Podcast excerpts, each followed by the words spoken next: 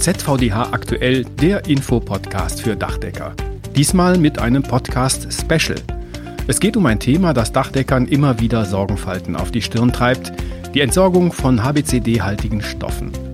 Voriges Jahr hat in den Niederlanden die Anlage Polystyrene Loop ihren Betrieb aufgenommen.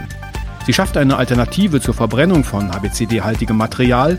Durch Ausschleusen des HBCD kann das alte Dämmmaterial nämlich recycelt und als Regranulat wieder auf den Markt gebracht werden. Von Beginn an hat der ZVDH das Pilotprojekt Polystyrene Loop begleitet. Eine Herausforderung ist bisher noch der Transport zu dieser Pilotanlage. Denn EPS-Dämmplatten haben zwar wenig Gewicht, aber viel Volumen. Jetzt ist eine Lösung in Sicht, die den Aufwand beim Transport erheblich verringern soll. Über diese Lösung spreche ich mit drei Gesprächspartnern, nämlich zunächst dem Erfinder der Lösung, dann einem Dachdeckermeister, der das Verfahren in der Praxis getestet hat, und dem Geschäftsführer des LIV Rheinland-Pfalz, der das Ganze jetzt unter Dachdeckern bekannt machen möchte. Und damit herzlich willkommen zu dieser Ausgabe von ZVDH aktuell.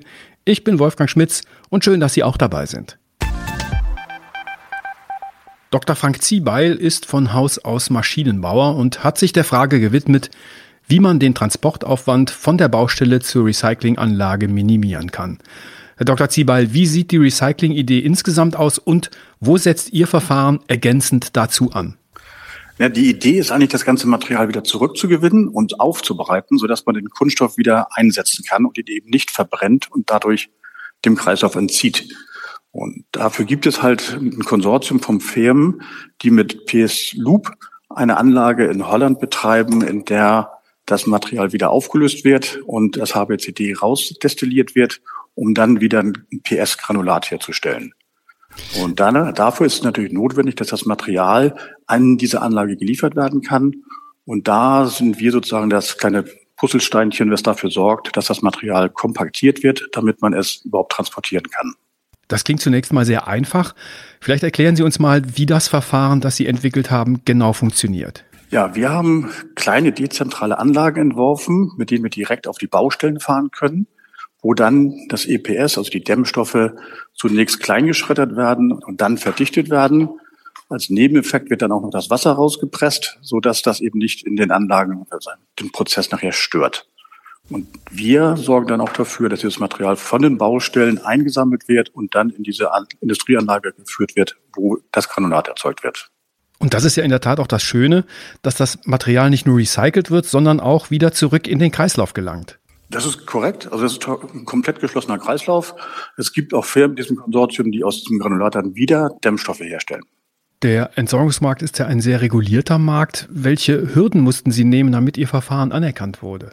Ähm, ja, also man muss frühzeitig mit den Genehmigungsbehörden sprechen. Die größte Problematik für uns ist eigentlich, dass wir dieses Material äh, notifiziert, das heißt registriert über die Grenze nach Niederlande fahren müssen in diesem Fall, solange es noch keine Anlage hier in Deutschland gibt. Ähm, das ist ein relativ langer Genehmigungsweg. Deswegen haben wir uns auch zusammengeschlossen mit einem Abfallwirtschaftsbetrieb, um die entsprechenden äh, Genehmigungen zu haben und auch die Sammelnachweise für die Dachdecker äh, ausstellen zu können. Wie wird es jetzt weitergehen mit diesem Projekt, das Sie ja zusammen mit Ihrem Sohn entwickelt haben? Ja, ich, ich sag mal, wir haben jetzt den, ja, die erste Realtest haben wir hinter uns, sei es im Ahrtal oder auch mit Baustellen, auf Baustellen, wo wir jetzt sind. Wir haben im Moment fünf Anlagen, die im Feld sind und nun wird wirklich bundesweit weiter ausgerollt, eben auch mit der Innung oder mit der Handwerkskammer gemeinsam. Vielen Dank, Dr. Frank Ziebeil. Einer der ersten Kunden und quasi Mitentwickler der Idee ist Dachdeckermeister Kurt Krautscheid. Er ist Präsident der Handwerkskammer Koblenz und Mitglied im Präsidium des ZDH.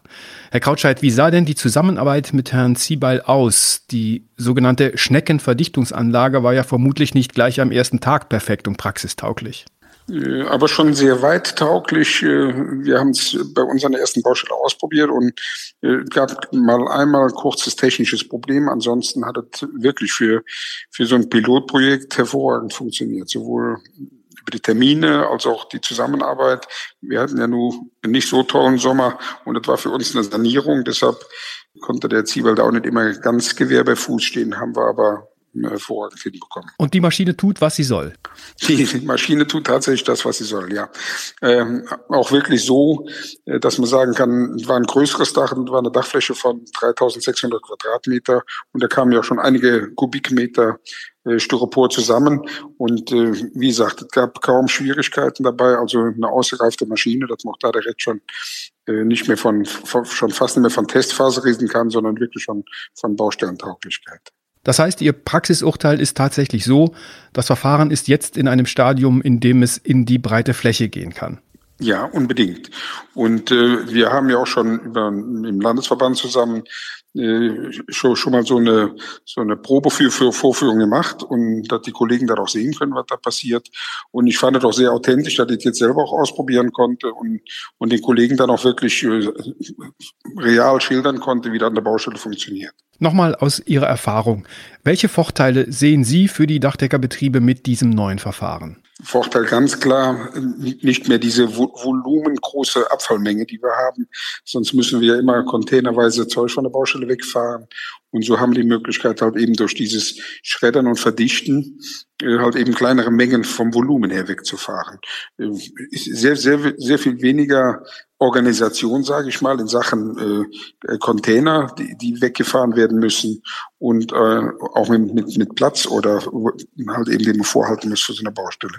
Äh, großer Vorteil. Und wenn wir ganz ehrlich sind, wir befassen uns ja schon sehr lange mit dem Thema Styropor im Handwerk und äh, ist ja eine, auch, auch für uns Handwerker eine tolle Lösung zu sagen, äh, Kreislaufwirtschaft funktioniert an der Stelle wirklich. Dadurch, dass wir so den Prototyp gemacht haben als Firma, haben uns natürlich vorher auch als, als Handwerkskammer versichert, dass das alles auch wirklich seinen, auch, auch rechtmäßig seinen, seinen Weg geht, haben wir prüfen lassen in Mainz und danach haben, sind, wir, sind wir los und äh, haben dann angefangen. Und das ist ja auch für unsere Kollegen sehr wichtig, dass sie wissen, das ist rechtlich alles in Ordnung und abgeklärt und äh, auch für uns als Firma war das ja wichtig und auch für die Unternehmen, wo wir saniert haben, äh, die fanden auch ganz toll, dass es solche Möglichkeiten gibt. Denn die meisten Betriebe äh, nehmen ja schon gerne diese grünen Themen auch für ihre, für ihre äh, eigenen Betriebe auf. Vielen Dank, Dachdeckermeister Kurt Krautscheid.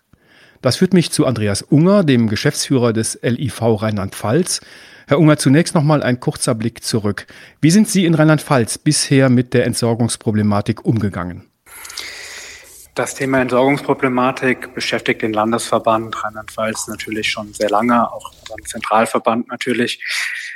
Vor allem ist das Thema relevant geworden, als HBCD-haltige Dämmmaterialien als gefährlicher Abfall eingestuft worden sind. Da gab es massive politische Lobbyarbeit von Seiten der Berufsorganisation, von Seiten des Landesverbands, der Handwerkskammer Koblenz. Hier haben Gespräche stattgefunden im Umweltministerium mit dem Wirtschaftsministerium Rheinland-Pfalz, wo wir uns dafür eingesetzt haben, dass diese Einstufung als gefährlicher Abfall zurückgenommen wurde, damit unsere Betriebe natürlich wieder praxistauglich entsorgen können. Und ähm, ja, seitdem das gelöst ist, hat sich die Situation ein Stück weit entspannt. Nichtsdestotrotz sind wir natürlich weiterhin sehr, sehr aktiv und bemüht, um das Thema Entsorgungsproblematik für die Betriebe natürlich praxistauglich darstellen zu können. Wir haben ja eben gehört, dass das Verfahren praxistauglich ist und in die Fläche gehen kann. Was kann und will jetzt der LIV tun, um das Thema weiter nach vorne zu bringen? Ja, vor dem Hintergrund, dass es natürlich schwierig ist, äh, neue Verbrennungsanlagen zu etablieren oder auch neuen Deponieraum ähm, zu platzieren, sind wir natürlich hier sehr dankbar, dass es hier ein Verfahren im Bereich Recycling gibt, was den Entsorgungssektor ähm, natürlich da nochmal entlastet und neu gestaltet. Und für uns geht es jetzt als Landesverband darum, nachdem festgestellt worden ist, dass das Verfahren praxistauglich ist, über das Testverfahren von der Baustelle vom Herrn Krautscheid und über die Abklärung der Handwerkskammer Koblenz, geht es uns jetzt natürlich darum, dieses Verfahren auch bei unseren Mitgliedsbetrieben bekannter zu machen. Damit wir hier einfach auch diese Vorteile, die das neue Verfahren mit der Firma FZ Recycling bietet, dass das auch einfach breit zugänglich für die Betriebe der Berufsorganisation ist. Das möchten wir bekannt machen. Wenn jetzt ein Dachdecker zuhört, der auch mitmachen und das neue Verfahren testen oder nutzen möchte, aber nicht in Rheinland-Pfalz ansässig ist, was kann der jetzt konkret tun?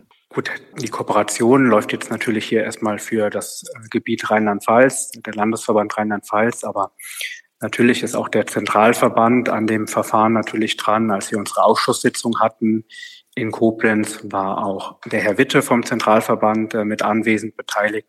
Ich gehe davon aus, wenn sich äh, das weiter rumspricht, dass das natürlich auch ein Erfolgsprojekt auch für andere Landesverbände, andere Bundesländer sein wird.